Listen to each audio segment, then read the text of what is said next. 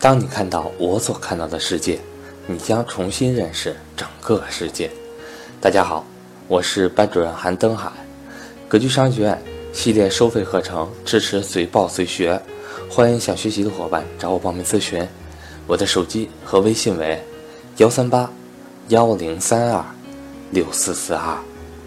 今天我们将要分享的主题为格子间里的跟单元。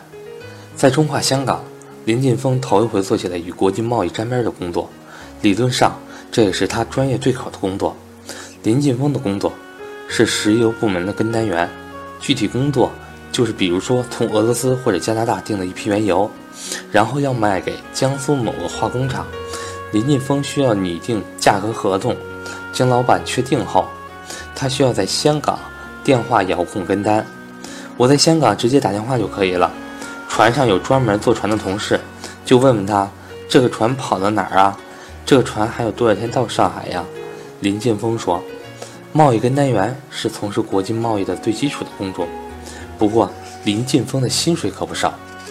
在君安证券工作时，林劲峰的月薪不过一两千元，到了中华香港，薪水一下子涨到了七千元。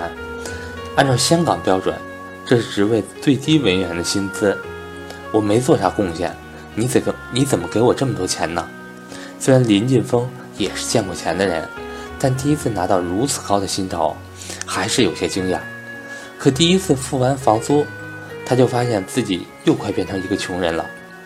中化香港办公地点在湾仔，林劲峰想着在公司附近租房，选来选去，定下了一个小房子，小的只能放下一张床，可租金真是不菲。光房租和管理费，每个月就要消耗五千元。林劲峰的顶头上司是一个加拿大籍的俄罗斯人，当时中化香港和很多的原油都是从俄罗斯进口的。这个俄罗斯人对自己在俄罗斯的卖家信息守口如瓶，也几乎从不教林劲峰做石油贸易，因为这是他的饭碗。他担心林劲峰学会了其中的门道，就会抢他的生意。可是这个性格古怪的俄罗斯人，对林劲峰又非常严厉，动辄就会勃然大怒，甚至将合同撕得粉碎。不服输是林劲峰的性格，俄罗斯人这样一激，反倒给了林劲峰向上的动力。我觉得始终有一天，这些事情在我眼里都是小 case，你做的这些事儿都是小生意。林劲峰说，在中华香港工作一年之后。林劲峰还是决定离开，这个还不是我喜欢的东西。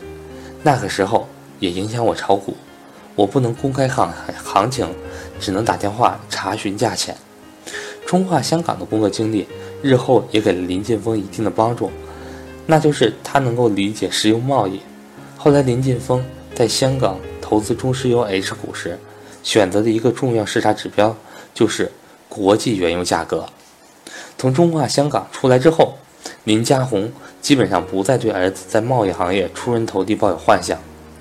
我爸确实也觉得我这个人在外贸行业没什么希望，他给我介绍一家公司，我走一家，他觉得自己很没面子。林劲峰说，回来之后，他跟父亲做了一次深入坦诚的沟通。做个跟单的，你说我能有啥前途呢？我又不会做这个贸易，我又不会找客户。你说老在老外下面跟单，做一辈子跟船业务，也没有出息呀。对于儿子的话，父亲也认为有道理。当时林劲峰炒股的积蓄已经不菲，在林家宏看来，即使不工作也饿不死。退而求其次，父亲对林劲峰的要求只有两个字：不赌钱，不吸毒。